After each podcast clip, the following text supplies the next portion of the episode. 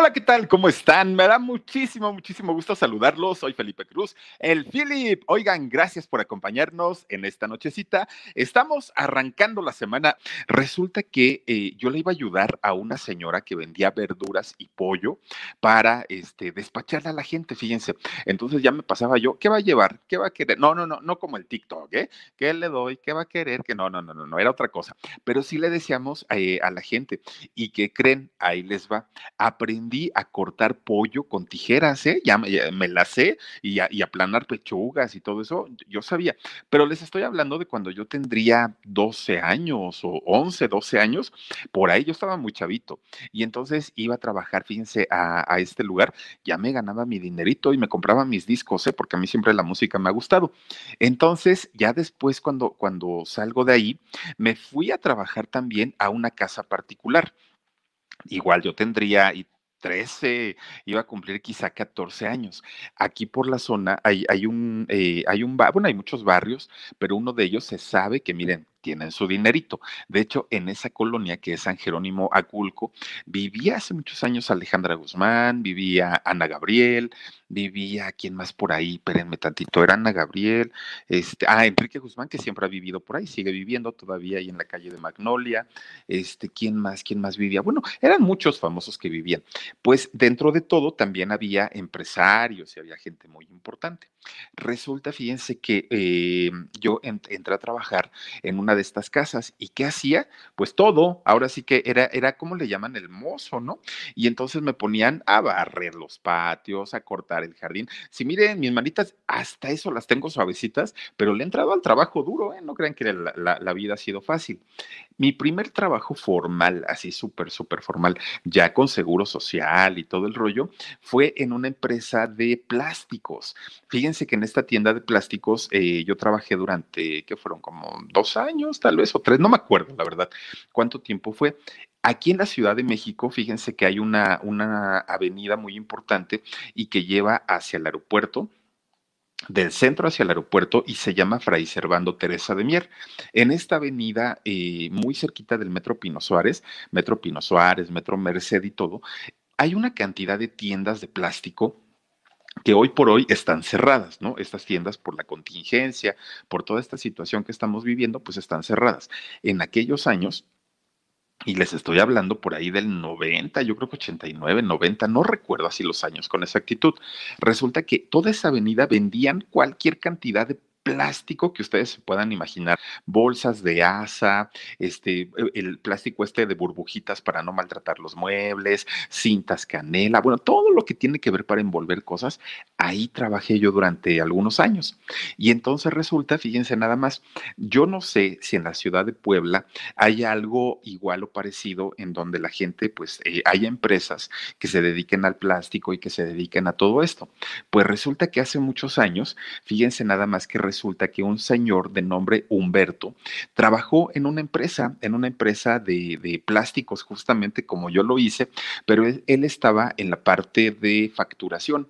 Entonces cobraba y él era, él era el encargado de ir a toda la ciudad de Puebla a cobrar todo lo que la empresa de plástico vendía. Bueno, pues resulta que este señor Humberto eh, se dedicaba a cobrar las facturas de una empresa de plástico y andaba para allá y andaba para acá y para todos lados, ¿no? Iba y venía allá en la ciudad de Puebla. Resulta, fíjense, este señor Humberto recorría toda la ciudad y andaba para allá y para acá, allá en Puebla. Pues resulta que un día conoce a una muchacha muy guapetona, muy, muy, muy guapetona de nombre Liliana. Entonces, Lilia, perdón, de nombre Lilia. Y entonces, pues la empieza a pretender este señor que andaba para allá y para acá, para allá y para acá. La pretende y dijo, esta muchacha está re guapota. Entonces, se hace novio de ella. Entonces, fíjense, ella, pues, pues así como que, ay, qué caballero es, qué guapetón. Todo el noviazgo funcionó súper, súper bien. Entonces, resulta que deciden casarse, formar una familia allá en Puebla. Todo les funcionó bastante, bastante bien. Cuando ellos se casan, ah, llegan a un acuerdo y entonces el señor dice, yo me voy a dedicar a trabajar y tú vas a cuidar a los chamacos que vengan a la, a la familia. No, pues está bien, dijo Lilia, sin problema. Pues resulta, fíjense nada más, tienen a su primera hija y le, a su primogénita y le ponen de nombre Lilia, igual que la mamá. Bueno, la mamá se volvía loca con su hija, ¿no? Pues imagínense bien felices y el papá seguía trabajando todavía en este asunto de los plásticos. Pues resulta que dicen, oye, y si tenemos a la parejita, sería fabuloso, ¿no? Tener a dos chamacos aquí corriendo en la casa. Pues llegan al acuerdo de que sí, de que iban, iban a tener un, un segundo hijo. Se embaraza doña Lilia y nace pero nace una niña en lugar de un niño que querían la parejita. Pues dicen, ah, caramba, pues bueno, pues está bien, ¿no? Pues nació sanita, sin ningún problema, está bien bonita la niña, pues órale, vamos a bautizarla. Pues ahí la llevan con, con el padre, ¿qué nombre le van a poner? Que se llame Edith, por favor. Ah, bueno, pues está bien. El señor de nombre Humberto, Humberto Márquez, pues la niña Edith Márquez. Ah, bueno, pues así se le va a quedar entonces. De hecho, ella nace un 27 de enero, igual que mi mamá, fíjense que mi mamá es del 27 de enero, pero ella nace Edith en 1973. Hoy por hoy tiene 47 años de edad. Bueno, pues ya con sus dos chamacas, doña, doña Lilia, este, pues imagínense ella muy, muy, muy jovencita, eh, las dos chiquitas, pues doña Lilia se quedaba en su casa y hacía los quehaceres domésticos, ¿no? Atender eh, a las niñas, tender las camas, lavar los platos, todo lo que hace un ama de casa y que es un trabajo muy pesado, pero no lo hacía así nomás como así. Fíjense, y me recuerda mucho a mi mamá, porque resulta que doña Lilia, para poder hacer todos sus quehaceres, miren, ponía su radio en, en AM, que en aquellos años, olvídense de las FM, ponía su radio en AM y entonces se ponía a escuchar a todos la música que, sonaba por aquellos años, ¿no?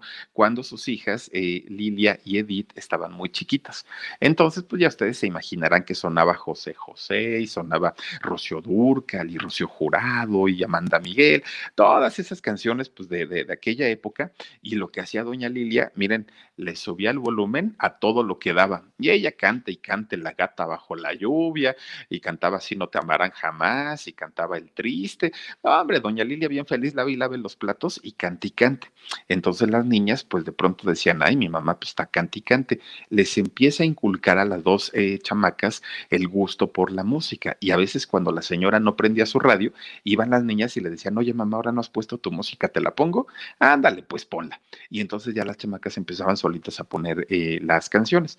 Entonces resulta que se ponían mucho a ver siempre en domingo, ya ven que pues, era el programa de moda de aquellos años. Resulta que se ponían a ver el, programa, ¿no? Salía Raúl Velasco con su microfonito, anunciaba a los artistas y pues ya todos muy contentos y felices. Cuando terminaba el programa, las niñas jugaban a siempre en domingo y entonces una presentaba y la otra cantaba, o la otra cantaba y la otra presentaba y así se la pasaban. Pues miren, lo, que normalmente se hace en estos casos, que agarraban el cepillo de, de peinarse y agarraban y por acá cante y cante ellas, no, ellas felices de la vida. Cuando llegaba Navidad, que llegaba diciembre, fíjense que ponían el arbolito de Navidad, ¿no? Todo muy, muy, muy a gusto. Resulta que ponen el arbolito de Navidad y entonces los foquitos que, que eh, se prenden de las series navideñas, ellas sentían que eran las luces del escenario y ya se sentían que la gente les aplaudía, que la gente les hacía este, ovaciones y que les pedían autógrafos. Ellas ya se sentían en famosas, las dos, Edith y Lilia. Pues resulta que así va avanzando su, su niñez, van creciendo y ellas pues jugando a que en algún momento iban a ser famosas las dos. Resulta, fíjense que en ese momento es cuando los papás se comienzan a dar cuenta de que ellas tenían algún tipo de, talento para hacer esto y que además de todo era algo que les gustaba, que no era algo impuesto, que no era algo de los papás, que era algo de las niñas. Entonces resulta que poco a poquito la van llevando primero a que canten en las fiestas, después pues que canten la feria, después que eh, empezaban a buscar la manera para que eh, cantaran en lugares más grandes. Pues allá en Puebla poco a poquito se empiezan a ser eh, un poco conocidas, la gente ya las buscaba, ya preguntaban por ellas, eran simpáticas, eran carismáticas, pero aparte de todo, Edith desde muy chiquita, pues se caracterizaba por tener una voz potente, una voz muy fuerte, a pesar de ser muy chiquita. Entonces, pues resulta que poco a poquito se empiezan a ser eh, muy, muy, muy conocidos. Ya cuando Edith se empieza a presentar, ya les digo, en fiestas o en ferias, así en lugares, pues ella ya sabía que en algún momento, pues de eso iba a vivir, no, no había de otra. Entonces resulta que los papás dijeron, a ver, si esta niña de verdad tiene talento y si de verdad quiere hacer algo real en la música, va a luchar contra corriente y no importa las piedras o los obstáculos que se le pongan en el camino, ella de todas maneras va a terminar en la música. Vamos a meterla a una escuela de monjas. Ahí en esta escuela de monjas le van a quitar esa, esa tentación que tiene de la artisteada y de la cantada y todo. Ahí les van a decir que ya no. Pues total, la meten a la Academia Moderna, que era una escuela justamente de, monjas, y eh, pues ahí dentro de todo lo que tenía que hacer sus actividades, de todas maneras ella seguía queriendo cantar y decía, a mí no me importa que me dejen tanta tarea, que me esté, te mantengan ocupada todo el día, yo tengo mis ratitos y ahí voy a ensayar. Entonces, pues ella seguía todavía con su rollo de querer ser cantante. Bueno, pues resulta que llegan los, el principio de la década de los ochentas. Ah, el santo cambio, ¿no? De, de, de todo lo, lo, lo, que evolucionó en tecnología, en música, absolutamente en todo. Llegan los años 80 y la televisión y sobre todo Televisa era muy eh, importante, era una empresa bastante, bastante buena en ese momento y pues como no había internet, no había satélite, no había absolutamente nada, o veíamos Televisa o veíamos Televisa. Solamente para la gente que tenía posibilidades económicas grandes podían comprar una antena parabólica, oigan, tapaban todo el techo de la casa y con la antena parabólica ya podían ver programación de otros países. Pero si eran eh, familias normales, familias que vivían al día, pues cuando íbamos a pensar en comprar una antena parabólica? La verdad es que no.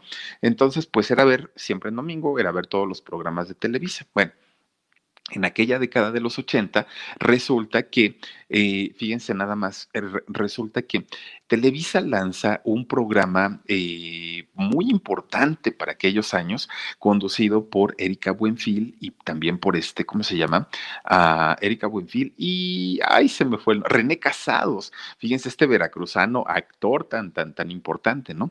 René Casados sonríe y la fuerza estará contigo.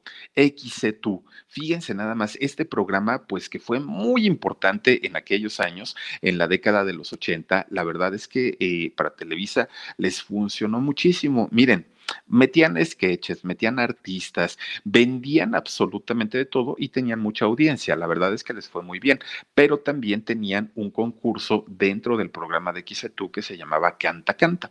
Entonces resulta que en una ocasión Edith estaba platicando con su hermana Liliana y estaba platicando con un amiguito de ellas que tenían, ¿no? Ahí en la infancia. Pues resulta que se ponen de acuerdo con sus papás y dicen, no, pues queremos ir a participar en el Canta Canta, que aparte de todo, pues era el programa número uno de la televisión en aquel momento, el XETU. Tan es así que en los 90 Gloria Trevi hizo el, el XETU Remix, o fue en el dos, no, ya fue en los 90 que hizo el XETU Remix, una versión que pues, le quedó muy feita, la verdad es que sí, que no era pensado para ella, ¿no? El programa de XETU Remix. Bueno, el de los 80 muy exitoso. Pues ahí tienen que, van los papás, eh, lo, los traen desde Puebla hacia Televisa San Ángel. Entonces, eh, resulta que se forman para, para poder participar en Canta Canta. Miren, una fila tremenda, tremenda, tremenda, ¿no? Mucha gente. Parecía que iban a concursar para la Academia o Operación Triunfo. Pues resulta que ahí están formados. La mayoría de los chamaquitos de, de aquella época resulta que estaban eh, eh, ensayando sus canciones mientras iba avanzando la fila. Ya hay un gritadero de chamacos que estaba, todo el mundo grite, cante y cante, según ellos, grite y grite, y pues entre ellos las hermanas Márquez y también el amiguito que llevaban. Bueno, cuando ya se van acercando hacia más, más adentro de la empresa y ya están las oficinas cerca, pues resulta que Edith estaba cantando, ¿no? Ella la, canción que le iba a tocar ahí en el concurso para audicionar apenas. Pues resulta que una de las eh, personas que estaban dentro de una de las oficinas, fíjense qué creen, resulta que eh, dice por ahí soy una voz de, alguien, pero canta muy bonito. La voz sobresalía sobre toda la gente de la fila sale y se queda escuchando quién será, quién será, descubre que es esta, esta, esta niña, ¿no? Edith, la agarra de la mano y le dice, oye, vente para acá, ahorita yo te llevo para adentro entra Edith Márquez y le dice, ¿sabes qué? Tú no necesitas hacer casting, ahorita yo te llevo para que seas una de las participantes. Pero ¿cómo? Pero aparte no vengo solita, pues si vengo con mi, con mi hermana y con, con mi amigo. Pues mira, ellos tendrán que formarse y hacer su audición. Tú ya estás dentro.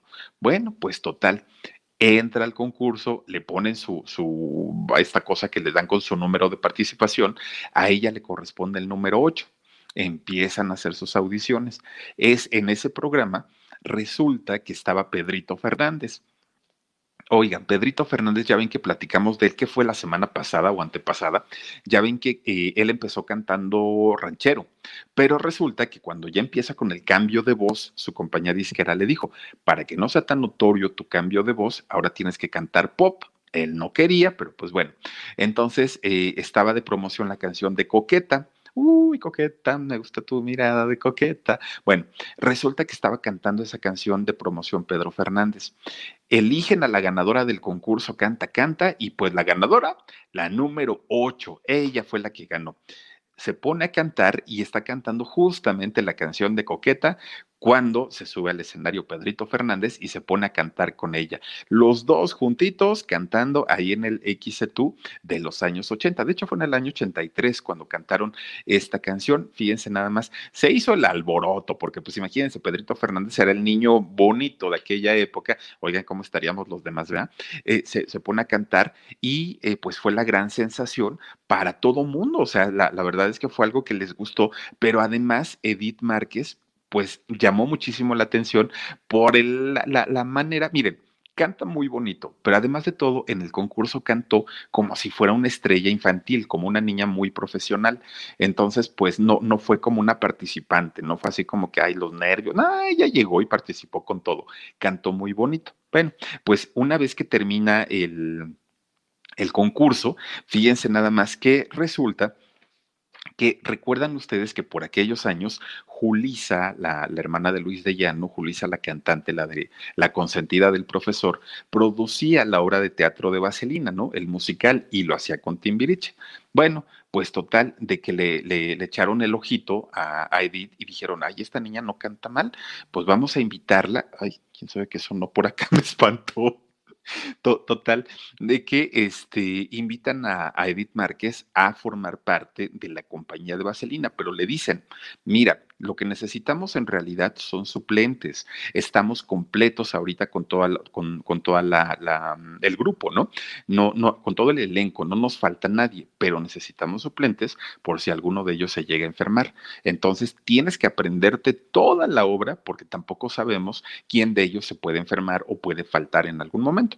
Si quieres, pues ensáyale, pero no hay fecha de entrada a menos que alguien, este, pues, se, se, eh, pueda enfermar o, no pueda ir. Bueno, pues total, fíjense nada más que, que, ella dice que sí.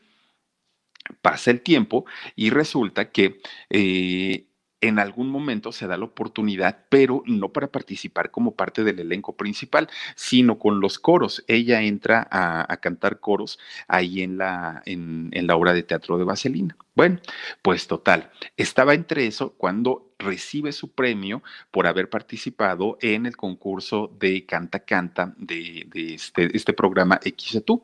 Entonces ya cuando le dicen son 10 mil pesos en bonos del ahorro nacional, bueno, pues ella dijo, ¿y qué voy a hacer con tanto dinero? Eso es mucho para mí. Miren lo que es la inteligencia. Edith Márquez decide eh, meterse a clases de canto para poder prepararse y en un futuro poder lanzarse como una gran estrella de la música. Entonces, eh, gracias a esto también resulta que la invitan a participar en el concurso de Juguemos a Cantar. Aquel mismo concurso donde estuvo Talía, ¿se acuerdan ustedes? Bueno, pues resulta que ahí graban el disco de Juguemos a Cantar, pero ¿qué creen? No se llamaba Edith Márquez en ese momento. Ella sale y canta, de hecho, una canción en el disco de, de Juguemos a Cantar, pero canta la canción canción que se llama Las Carabelas pero ahí sale con el nombre artístico de Heidi, fíjense nada más. Y así, de hecho, ese era el nombre que quería llevar.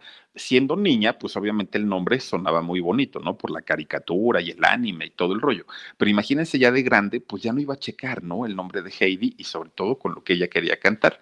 Bueno, pues resulta que entonces estaba entre eso que graban el disco, que lo del concurso de Juguemos a Cantar, con lo de Vaselina, pues ya estaba como que de, de, alguna manera fogueándose, ¿no? Con una, eh, con, con producción realmente importantes.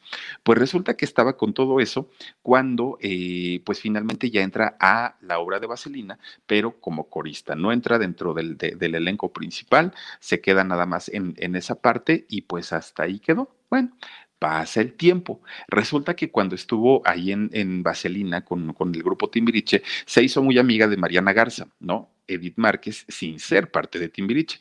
Se hace eh, amiga de Mariana Garza y pasan los años. Entonces resulta que cuando Mariana de pronto eh, ya quería ser actriz, ya quería ser actriz de teatro, hacer novelas, ya la tenían hasta el gorro los Timbiriche porque eran insoportables, todos, todos, todos, todos, eran muy pesaditos entre ellos, pues se sentían, miren, eran niños con, con dinero, hijos de papás famosos, famosos ellos, eh, eran un higadito, todos los timbiriches, no se, salvaba, no se salvaba ni uno. Habían algunos más que otros, como Alex, que siempre se ha sabido que es muy, muy, muy pesadita, como Paulina, que también se sabe, ¿no? Que eh, tiene, tiene un carácter muy, muy, muy tremendo.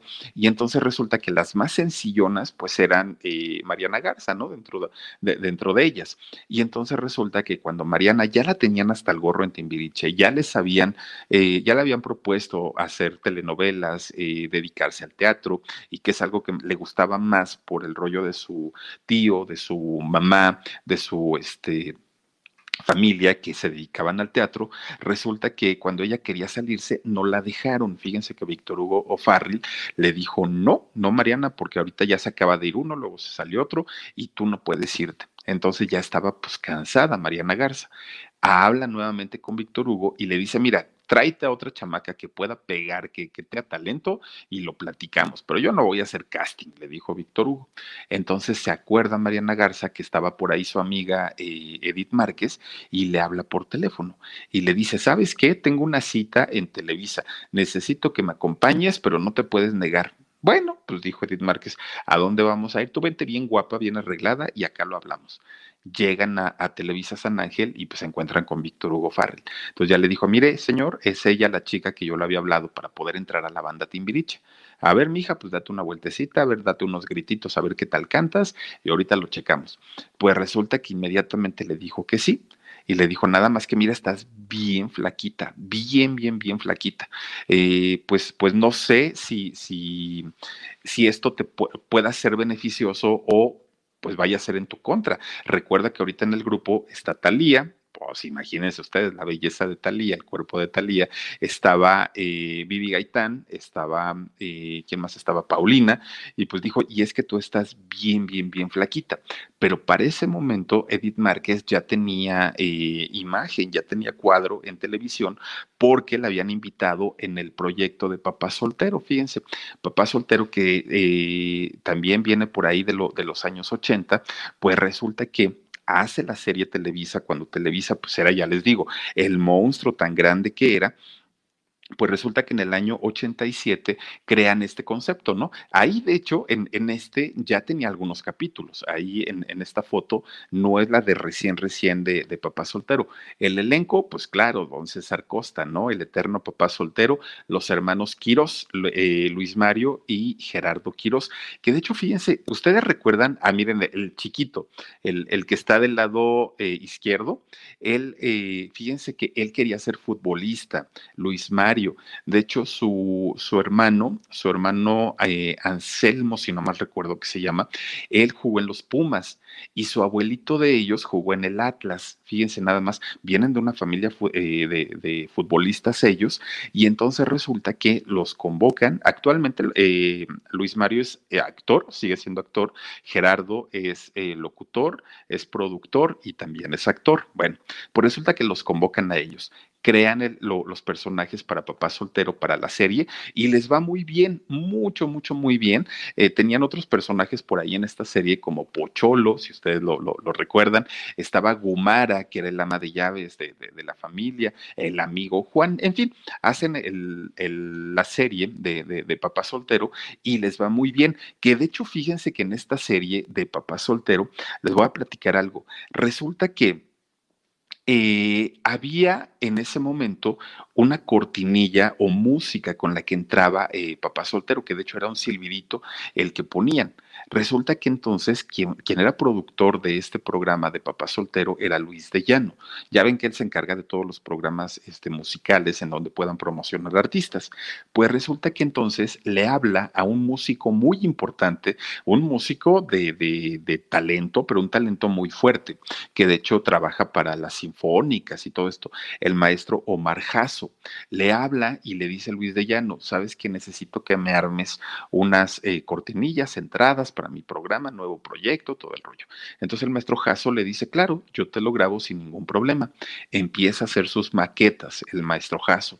Graba varias opciones, se las lleva a Luis de Llano y a Marco Flavio Cruz y les dice, miren, estas son las opciones que yo tengo para, para el programa. Ah, pues me gusta el del silbidito, ¿no? Eh, eh, ay, no me acuerdo cómo iba la, la entrada, pero empezaba con un silbidito. Bueno, total, la ponen ahí, la incluyen en la serie, ya salía César Costa, salía Edith Márquez, salían los Quirós, todo muy bonito. Bueno, pues resulta que le dicen eh, a Don Omar, oye, ¿sabes qué? Pues mira, te vamos a pagar lo de tu, tu, música, pero date una vueltecita mañana, ¿no? Y aquí nos vemos, ya te tengo tu cheque. Ah, bueno, está bien. Llegaba el, al otro día y la secretaria, no, pues ¿qué cree que don Luis no está? Salió. Mm, bueno, pues está bien. Y entonces llega, eh, regresaba a los, a los, ocho días. Oiga, vengo a ver a, don Luis de Llano. Ay, fíjese que el señor se fue de vacaciones. Fíjese que el señor está de viaje. Así se empiezan a traer al maestro Omar Jasso.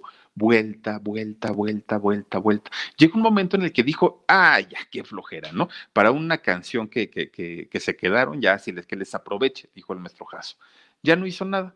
Pues resulta que esta serie empieza a tener éxito, éxito, éxito, éxito, éxito. Papá soltero con Edith Márquez, ¿no? Edith Márquez estando en Timbiriche, estando en Televisa, pues ya tenía mucha imagen, entonces el programa empezó a vender mucho. Aún así, el maestro Jasso no hizo absolutamente nada.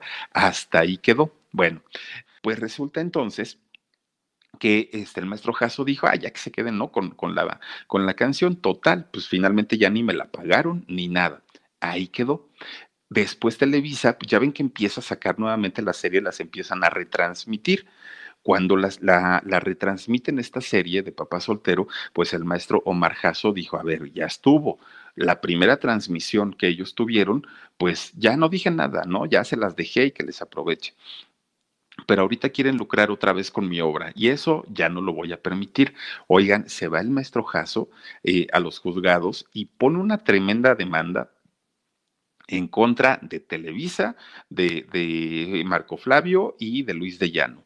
Los demandó, los denunció y dijo, estos señores, hace años yo les grabé unas pistas, nunca me las pagaron, así es que con la pena no pueden utilizar mi música. ¿Van ustedes a creer que prefirieron cambiar la música de la, de, la entrada del programa a pagarla al maestro Jasso?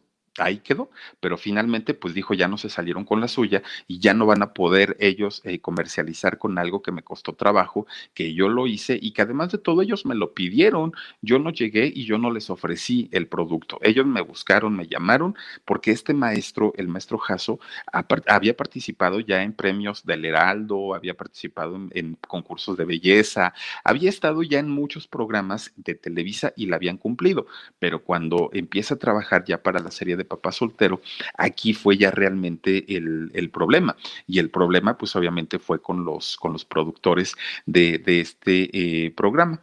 Bueno, pues total, ya Edith Márquez estando en Timbiriche, estando, eh, habiendo pasado por Vaselina, habiendo ya eh, hecho una, una, trayectoria bastante, bastante importante, pues para ella, fíjense que le tocó la buena etapa, además de todo de Timbiriche. Ella entra para el disco 8 se queda en el 9 y se queda en el 10. Los tres mejores discos de Timbiriche, así de toda la historia, estuvo como, como parte de la agrupación Edith Márquez.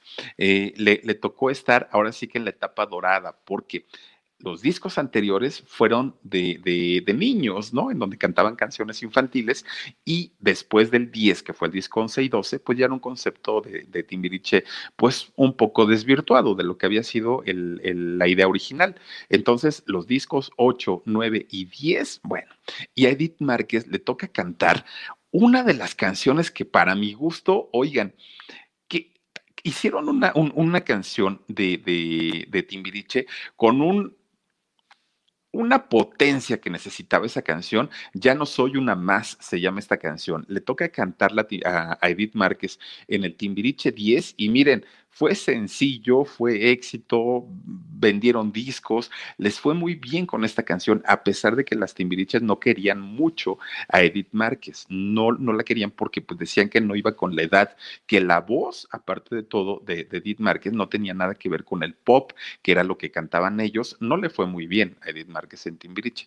Pues resulta que con la única que pudo hacer una amistad, además de Mariana Garza, que con ella ya no le tocó estar dentro del grupo, fue con Talía, fíjense que con ella sí tiene una, una buena relación, pero con todos los demás le hicieron la vida imposible.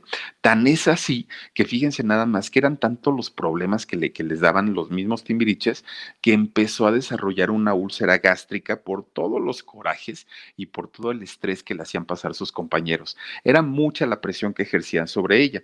Pues miren, de repente alguien, y ya saben ¿eh? que, que, nunca falta, el que le dice, pues échate un cigarrito, ¿no? Para tranquilizarte de los nervios y para que no estés tan alterada. Entonces, Edith Márquez, teniendo 17 años, siendo menor de edad, pues recibe el cigarrito y dice, ay, pues me voy a echar uno, pues quien quita y si se me quite la, la ansiedad se fuma un cigarrito y dice ella que sintió inmediatamente hacia una paz, una tranquilidad y dijo, ay, qué rico, al ratito me echó otro. Pues sí, ella sí se echó el otro cigarrito, pero resulta que después empezó con otro y otro y otro y otro y otro y otro. Bueno, ya se le convirtió en un vicio, pero en un vicio tremendo. Y entonces nada más sentía tantita ansiedad y luego, luego miren el cigarrito y a fumarme otro y a fumarme otro. Y entonces ella se da cuenta que poco a poquito se convierte en una adicción, que ya no fue algo nada más como, como social, algo nada más como para quitar la ansiedad de momento, ya necesitaba fumarse hasta media cajetilla de cigarros al día. Ahora, para un cuerpo chiquito como, es el de Edith, que es muy delgadita, muy, muy, muy flaquita, fumarse media caja de cigarrillos, media caja de nicotina, realmente para ella pues era mucho, era muchísimo. Y entonces siempre le decían, Edith, ya deja de fumar, mira que te vas a poner mal, mira que las cosas no, no, no, no, no te va a dejar nada bueno el vicio. Y fíjense que ella, de momento, pues intentaba, pero cada que intentaba dejar el cigarro, pues empezaba con ansiedad otra vez y lo que le provocaba la ansiedad era comer mucho. Y entonces empezaba a comer y comer y comer y comer y comer, y eso le ocasionaba que subiera de peso. Dice por aquí Teresita Bielma, de las mejores voces del pop y logrando un eh, muy buen crossover a ranchero. Logró resurgir sobre las burlas y las ofensas de los timbiriches originales, logrando éxito y respeto como solista. Encanta gente. Es correcto. Sí, Teresita Bielma, fíjate que sí. Ya te digo que no es que ella, ni siquiera ella les echa la culpa a los timbiriches. Dice Enrique Díaz Fajardo, claro, Edith sí canta, las demás no. Edith Márquez se defendía en el grupo con su voz. Las otras chicas se defendían con la imagen, porque tenían una buena imagen, ¿no? Paulina, Talía, Vivi y todas. Pero la que mejor canta hasta el día de hoy, indiscutiblemente, Edith Márquez. Bueno, pues ella nunca culpó a los timiriches de su adicción, porque se llegó a convertir en un verdadero problema el estar fumando tanto. Entonces, la gente le decía, por favor, bueno, sobre todo su, gente cercana, Edith, ya no fumes, esto te va a acabar, esto te va a hacer mucho daño. El punto donde ella decidió finalmente dejar de fumar y, entrar ya en un, en, un, momento de cuidado, cuidado personal, porque ni siquiera lo hizo cuando nacieron sus hijos, lo hizo hasta el momento que un médico le dijo, Edith Márquez, puedes perder la voz si tú fumas un cigarro más, el problema de, lastimarte tus cuerdas vocales puede llegar al extremo y puedes dejar de cantar. No, no puedes estar así. Laura Lorena López Rodríguez dice, es adicta al cigarro cuando lo dejó fue cuando engordó mucho. Fíjate que sí. Ahora te voy a platicar algo, Laura. Fíjate que desde el año 2019 ella se puso en un régimen muy, muy, muy estricto, mucho, muy estricto, y entonces dejó de fumar. Lleva lo que va del 2019, 2020 y lo que vamos de días del 2021, de no probar un cigarro. Y entonces para ella ha sido bien complicado porque aparte de todo ha controlado también muy bien su adicción a, a este, a la comida, porque también se le llegó a convertir en una adicción. Bueno, cuando estaba en Timbiriche todavía, ella teniendo 20 años, fíjense que conoce a, un, a uno de los chavos, a uno de los músicos de nombre Beto, de ahí de la banda, y resulta que se hace novia de él. Se embaraza y tiene a su primer hijo, ella siendo muy, muy, muy jovencita.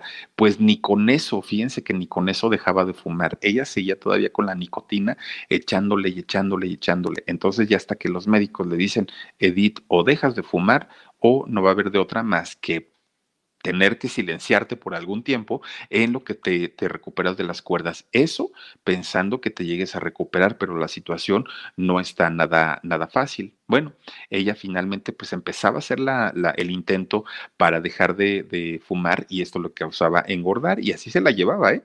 Pues miren, ella ya siendo muy, muy famosa, ya siendo muy exitosa, ya ganando su dinerito, ya pues ahora sí que lo, eh, habiéndose hecho un nombre dentro de la música, resulta que fíjense cómo son las cosas, ¿no? Se deja engañar y ustedes dirán, ah, caramba, pero pues si ella desde muy chiquita conoce eh, todo lo que tiene que ver con el medio artístico, con el medio de la música, los empresarios, ¿cómo es posible que se deje engañar? Pues sí, resulta que un buen día los hermanos Boroboy, Ari Boroboy y Jack Boroboy, le dicen, oye, pues mira, eh, te ofrecemos un contratazo, puedes venirte para acá con nosotros, empezar a grabar, perdón, a grabar discos, te voy a llevar a una gira. Bueno, le bajaron la luna y las estrellas, los dos, ¿no?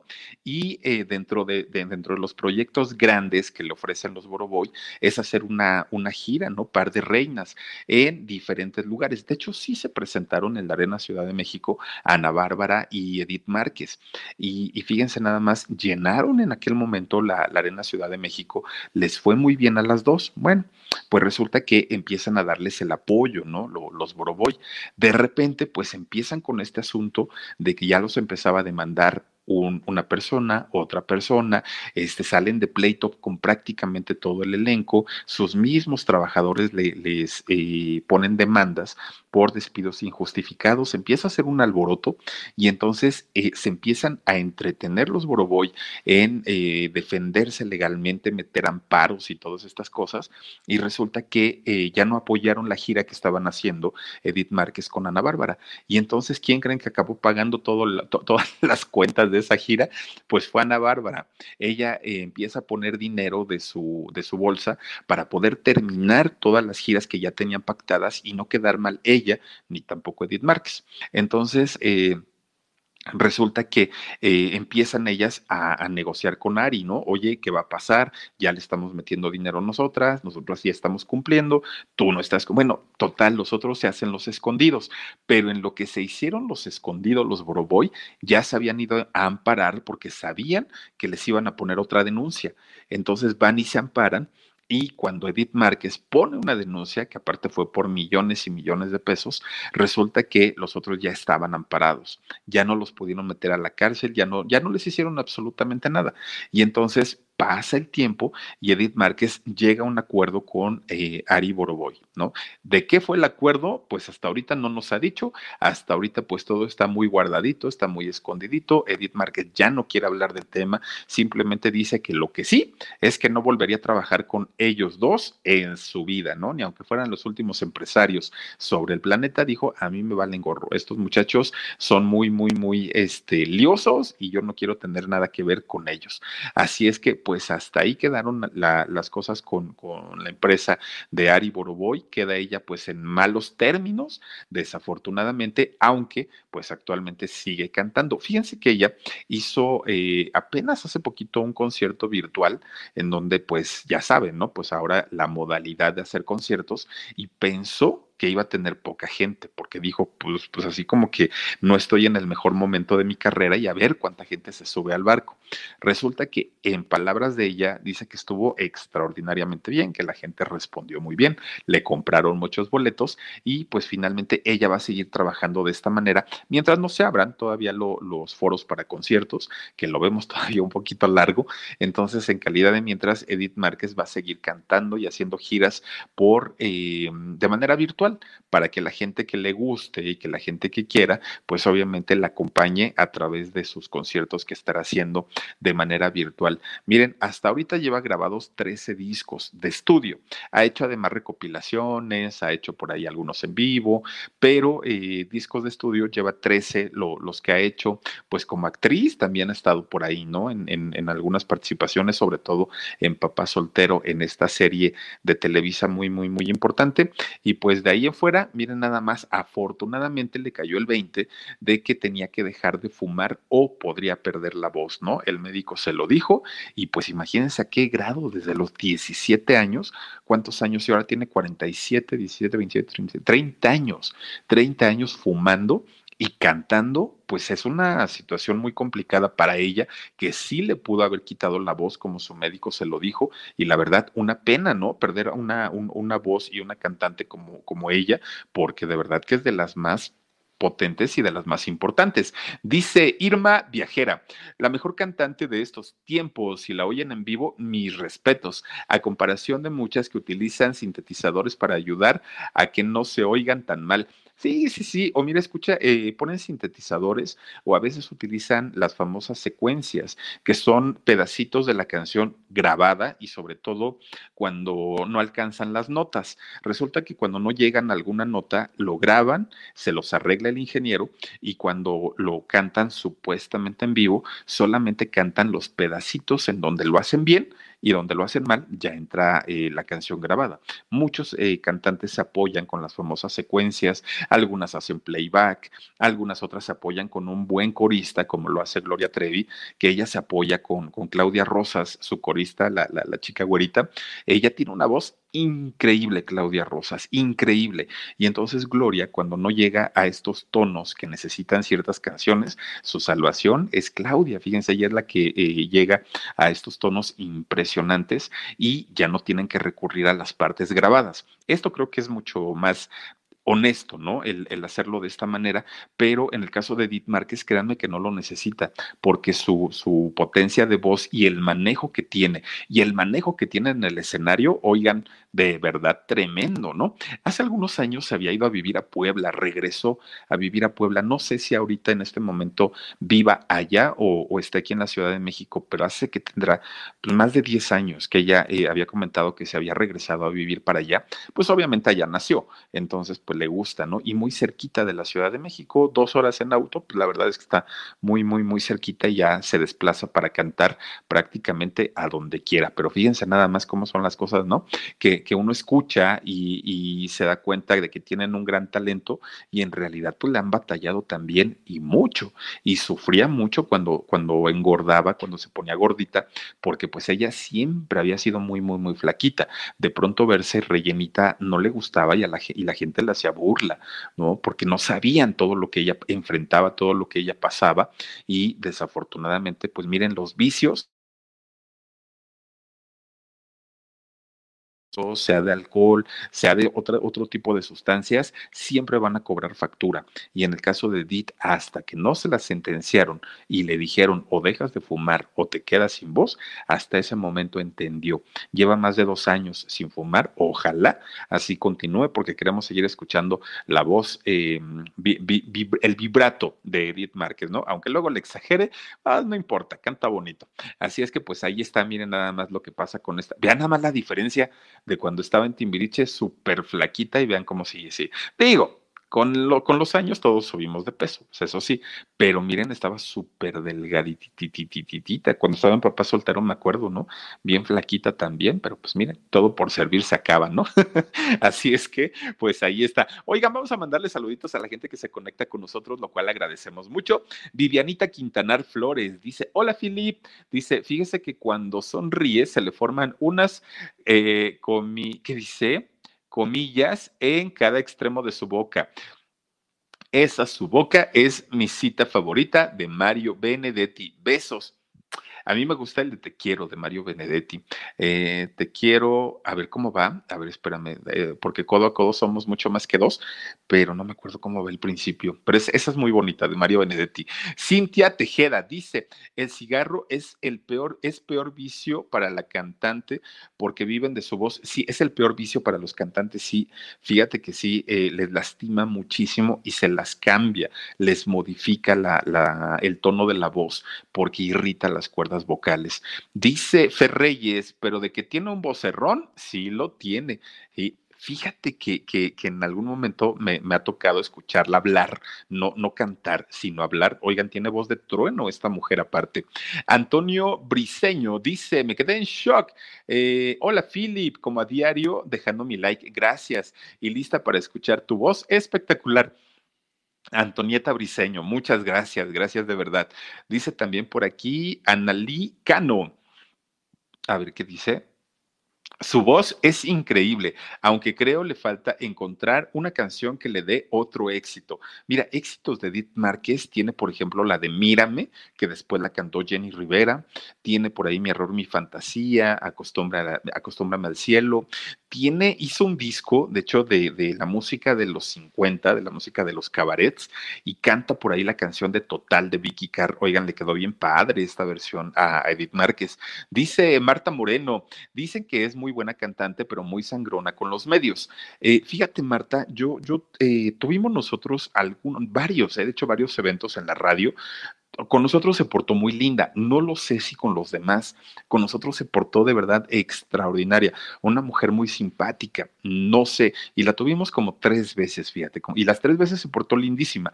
No sé si con los demás medios.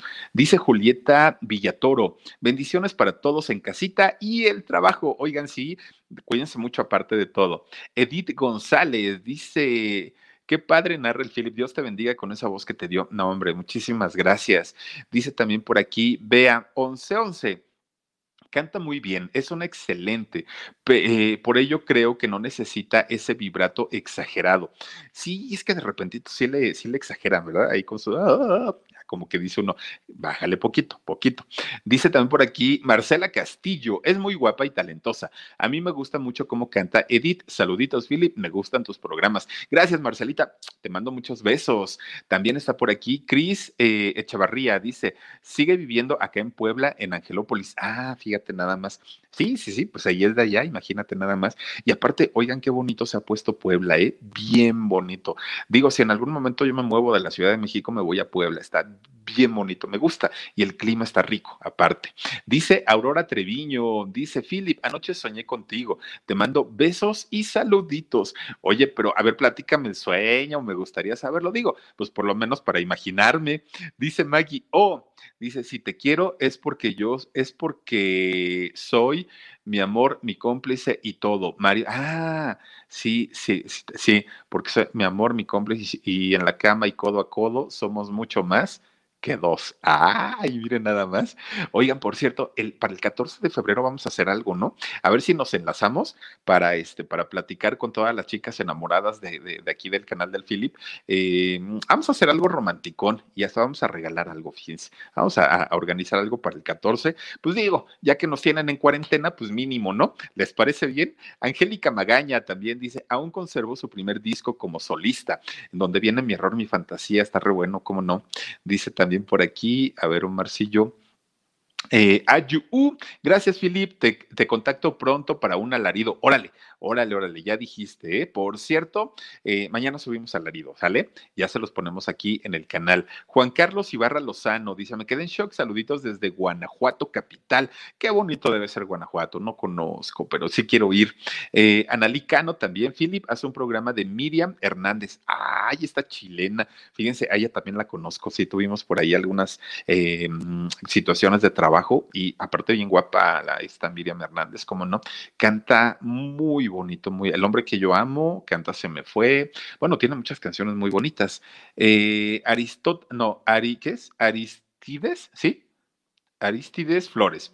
Dice, ay, Philip, un gusto saludarte desde El Salvador. Oigan, saludos a toda la gente de El Salvador perdón, y a la gente de El Salvador que vive en Estados Unidos. También le mandamos saluditos.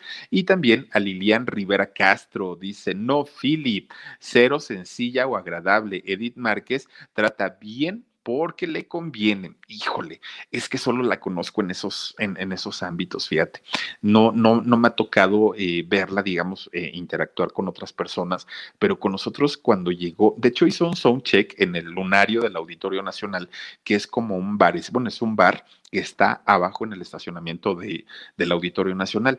Llega ella a hacer su ensayo para una presentación que iba a tener para nosotros y lindísima, de verdad, muy, muy, muy, muy linda. No, no, no sé, o si, si esa vez llegó de buenas o eh, pues así se comporta siempre, no lo sé, pero lo que a mí me tocó ver fue una actitud muy padre eh, de ella. Verónica Hernández, saluditos, Philip, desde California, saluditos hasta California. Y también tenemos aquí a Claudio Borras. Dice, siempre me pareció que imitaba a Isabel Pantoja. ¿Tú crees? ¿En serio? A ver, fíjate, deja, fíjate que ahora que lo dices, pues más o menos, ¿eh? Más o menos, pero Eddie tiene una personalidad, ¿eh? Sí, sí, sí, sí la tiene, pero ahora que lo dices, pues más o menos son como del estilo, ¿no? Sí, sí, sí. ¿Cómo le llaman a Isabel Pantoja? La que, la, la, la tonadillera, es la tonadillera, ¿no? A Isabel Pantoja, fíjate, ¿no? Pues, pues muy padre. Oigan, chicos, chicas, gracias de verdad por haberse conectado con nosotros en esta nochecita, arrancando la semana. Gracias de verdad. Yo los espero el día de mañana. Vamos a platicar de un, un, un artista de esos internacionales, ¿eh? Muy, muy, muy grande del rock, pero ¿qué creen? Él empezó su carrera y empezó siendo eh, portero fíjense nada más, siendo conserje de, un lugar. Y vamos a platicar todo lo que ha hecho, todo lo que ha vivido y todo lo que ha logrado, cantidad de cosas. Y él sí tiene un montón ¿eh? de, historia. Así es que, por favor, les pido que me acompañen el día de mañana. Por lo pronto, les agradezco haberse conectado con nosotros aquí en este canal. Por favor, si no están suscritos, háganlo. Ah, llamando desorejando. Por favor, si no están suscritos, eh, los invito a que se suscriban. Si está eh, en sus manos, regálenos un like. Es muy importante para nosotros. Y también déjanos algún comentario, por favorcito. Y recuerden que el día de mañana tenemos transmisión en vivo a las 2 de la tarde con Jorge Carvajal en el programa En Shock. Y después a las 10 y media ya estaremos aquí nuevamente en el canal del Philip. Gracias por haberse conectado con nosotros. Descansen ricos, sueñen bonito, eh, pues no sueñen pesadillas. Y yo los espero con todo cariño el día de mañana. Nos vemos. Hasta la próxima.